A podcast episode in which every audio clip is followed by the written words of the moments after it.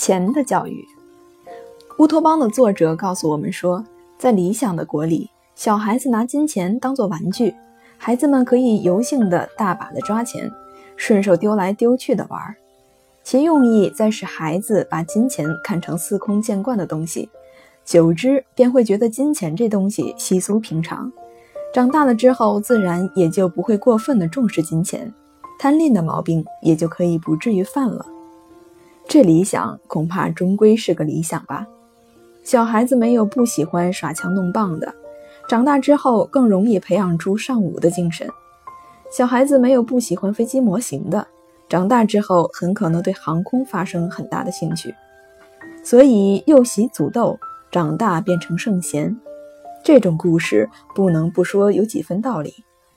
小时候在钱堆里打滚，大了便不爱钱，这道理我却不敢深信。事实上，一般小孩子们所受的关于钱的教育，都是培养他对于钱的爱好。我们小时候玩的不是钱，而常常是装钱的铺满。门口过来了一个小贩，吆喝着：“小盆儿啊，小罐儿啊。”往往不经我们的请求，大人就买给一个瓦制的小铺满。大人告诉我们，把钱一个个的放进那个小孔里面。积着积着，积满了之后，噗的一声摔碎，便可以有笔大钱。那一笔钱做什么用，从来没有人告诉我们。以我个人而论，我拿到一个铺满之后，却是被这个古怪的玩意儿所诱惑了，觉得怪有趣的，恨不得能立即把它填满。我憧憬着将来有一天摔碎它的那种快乐。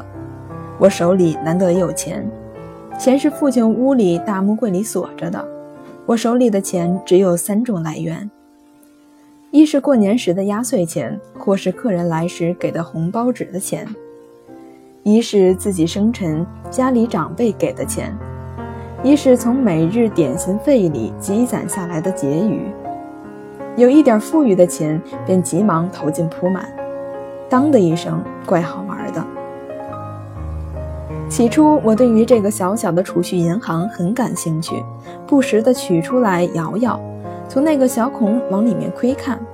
但是不久我就恍然，我是被骗了，因为我在想买冰糖葫芦或者糯米藕的时候，才明白那铺满里的钱是无法取出来用的，那窟窿太小，倒是倒不出来，用刀子拨也拨不出来，要摔又不敢。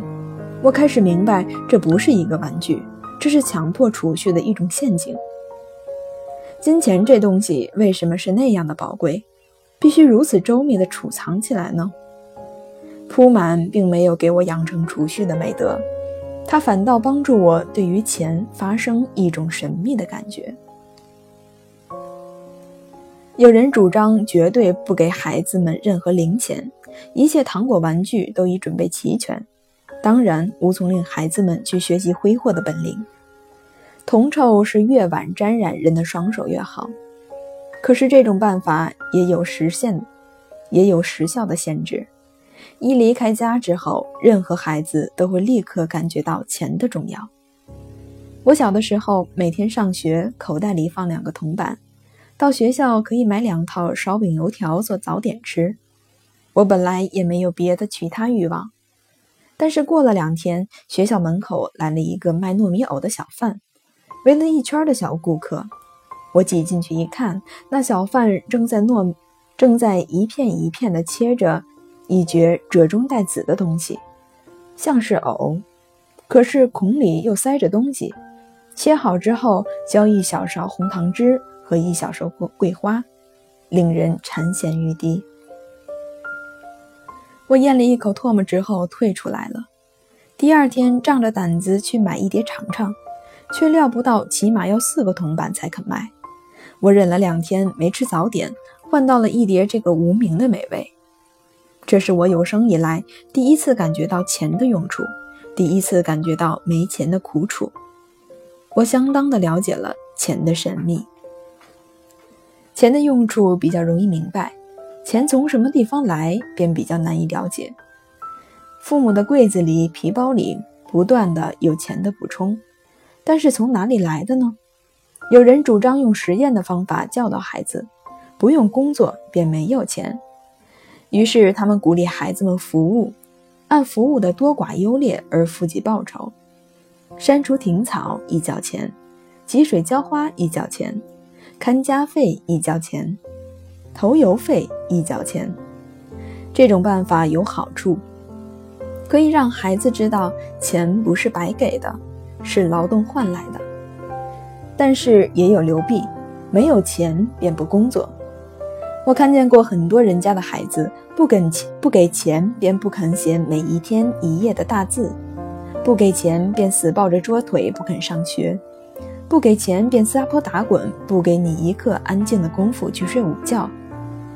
这样，钱的报酬的功用已经变成为贿赂的功用了。没有钱便不工作，这原则并不错，不过在家庭里应用起来，便抹煞了人与人之间的情分，似乎是太早的抢贼了人的性命了。如果把钱的教育写成一本大书，我想也不过是上下两卷。上卷是钱怎样来，下卷是钱怎样去。钱怎样来，只能由上一辈的人做一个榜样给下一辈的人看，示范的作用很大。孩子们无需很早的就实习。如果一个人的人生观和宇宙观都是从钱的方孔里望出去的。我相信他的孩子们一定会有一套拜金主义的心理。如果一个人用各种欺骗、流弊的方法把钱弄到家里，而并不脸红，而且洋洋得意地自诩为能，甚而给孩子们也分润一点油水，我想这也就是很有效的一种教育。孩子长大必定也会从政经商的全副的本领。所谓家学渊源。在这一方面也应用得上。讲到钱的去处，孩子们的意见永远不会和上一辈的相同。年轻人总觉得父母把钱记在肋骨上，每个大钱拿下来都是血淋淋的。钱永远没有足够的时候。正当的用钱的方法是可以从小就加以训练的。有人主张，一个家庭的经济应该对孩子们公开。